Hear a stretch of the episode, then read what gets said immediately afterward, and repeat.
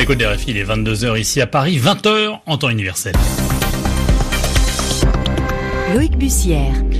L'heure de votre journal en français facile, journal présenté ce soir en compagnie de Zéphirin Quadio. Bonsoir Zéphirin. Bonsoir Loïc, bonsoir à toutes et à tous.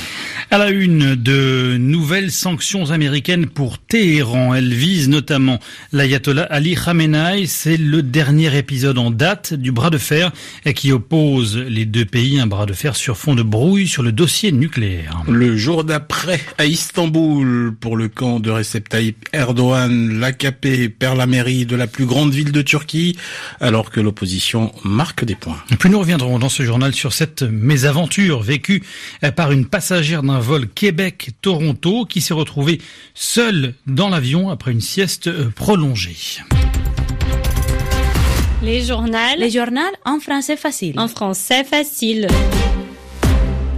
Donald Trump l'avait annoncé, de nouvelles sanctions vont viser l'Iran. C'est la réponse de Washington après la destruction de la République islamique d'un drone américain qui serait entré dans son espace euh, aérien. les États-Unis hein, qui imposent déjà des mesures mettant en difficulté l'économie euh, de l'Iran. Les États-Unis qui ont choisi cette fois de punir le guide suprême et plusieurs autres responsables à Téhéran, Sami Bouklifa. Oui, tout à fait. Le décret est signé ce lundi par Donald Trump dans le viseur du président américain, le guide suprême iranien, l'ayatollah Ali Khamenei, la plus haute autorité de la République islamique. Les sanctions visent également huit officiers des gardiens de la révolution, armés d'élite du régime. La Maison Blanche a donc choisi cette fois-ci de s'attaquer aux personnes et non pas aux pays déjà étouffés par des, par des sanctions économiques américaines qui ciblent ces secteurs pétroliers et financiers.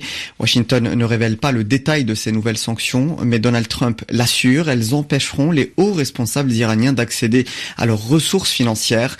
L'objectif est donc de geler des milliards de dollars d'actifs iraniens supplémentaires, explique le secrétaire d'État américain au Trésor. Donald Trump se dit par ailleurs prêt à discuter à tout moment avec les Iraniens, mais une chose est sûre, l'Iran n'aura jamais accès aux armes nucléaires, promet le président américain.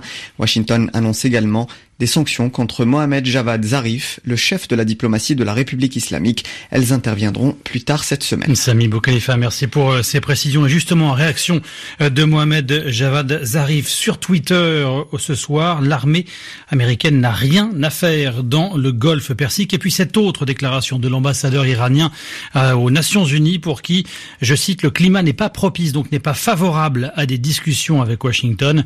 Il demande aux Américains d'arrêter leur guerre économique contre son peuple.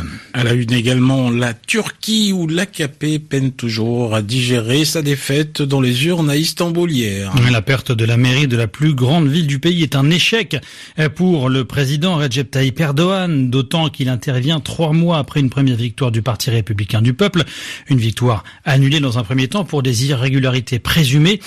Hier, l'écart entre le candidat du pouvoir et celui de l'opposition s'est même accentué, passant à 800 000 voix contre 13 000 au mois de mars.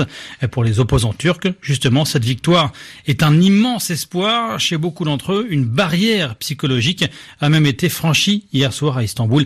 Les explications d'Anne Andlauer. Pour l'opposition turque, qui depuis 17 ans enchaînait défaite sur défaite face à Recep Tayyip Erdogan, cette victoire signifie beaucoup plus que la prise d'une grande ville. Elle casse le cercle vicieux du défaitisme qui consistait à dire qu'en Turquie, quelle que soit l'élection, quelle que soit la campagne, à la fin, c'est toujours Recep Tayyip Erdogan qui gagne. Cette fois-ci, l'opposition a vu que la victoire était possible et que le chef de l'État turc, aussi peu respectueux soit-il des règles de l'État de droit, pouvait concéder une défaite. Cela peut paraître évident, mais après l'annulation du scrutin du 31 mars pour des motifs plus que douteux, beaucoup parmi les opposants se demandaient si le chef de l'État, en cas de défaite, n'allait pas trouver un prétexte pour faire invalider une fois de plus l'élection. Sans doute aurait-il été tenté de le faire si son échec s'était joué à quelques milliers de voix près, comme c'était le cas le 31 mars, mais la victoire sans appel d'Ekrem Imamoglu, avec une avance de près de 800 000 voix, ne lui en a pas laissé le choix. Un Istanbul, RFI. En Mauritanie, Biram Ould Daould Abeid, un des candidats de l'opposition contestant la victoire de Mohamed Ould Razouani, dauphin du président sortant, appelle ses partisans au calme. Il dénonce dans le même temps des provocations du pouvoir. Les quatre opposants euh, candidats à la présidentielle de samedi rejettent les résultats euh, provisoires de cette élection euh, présidentielle en Mauritanie. Ils ont annoncé leur intention de les contester par tous les moyens légaux et de manifester pacifiquement pour obtenir satisfaction. Selon la CENI, la Commission nationale électorale, Mohamed Ould Razouani est arrivé en tête avec 52% des voix, Zéphirin. En Éthiopie, la mort du militaire considéré comme responsable des assassinats politiques présentés comme une tentative de coup d'État en fin de semaine dernière. Le chef de la sécurité éthiopienne de la région Amara, le général Assaminou, était en fuite depuis. Il a été tué par euh, une balle selon une chaîne de télévision du pouvoir éthiopien. RFI. Il est 22h06 minutes à Rome. On se rend maintenant au Vatican Loïc, le Vatican où l'on reparle de Monseigneur Barbarin. Oui, puisque le pape a nommé aujourd'hui un administrateur apostolique pour le diocèse de Lyon. En l'occurrence, monseigneur Michel Dubost, l'ancien évêque d'Evry, et qui récupère les charges du cardinal Barbarin, lequel est condamné pour non-dénonciation d'abus sexuels commis par un prêtre et dont le procès en appel aura lieu à la fin de l'année. Les explications de notre correspondant au Vatican, Éric Senank. En nommant l'ancien évêque d'Évry à la tête du diocèse, le pape François a choisi un homme d'expérience, réputé pour ses qualités d'écoute et de gestion des crises.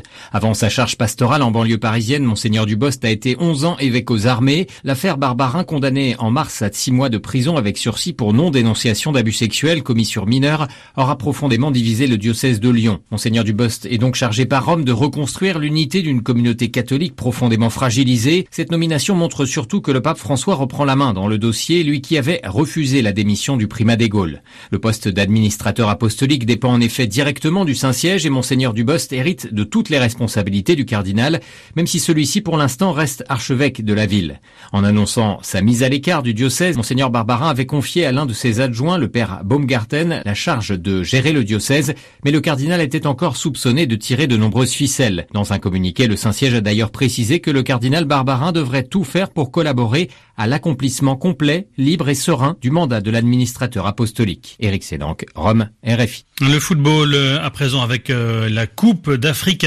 des Nations. Premier match euh, du groupe E aujourd'hui. la Tunisie et l'Angola ont fait match nul, un but partout. Et puis le Mali et la Mauritanie s'affrontent en ce moment.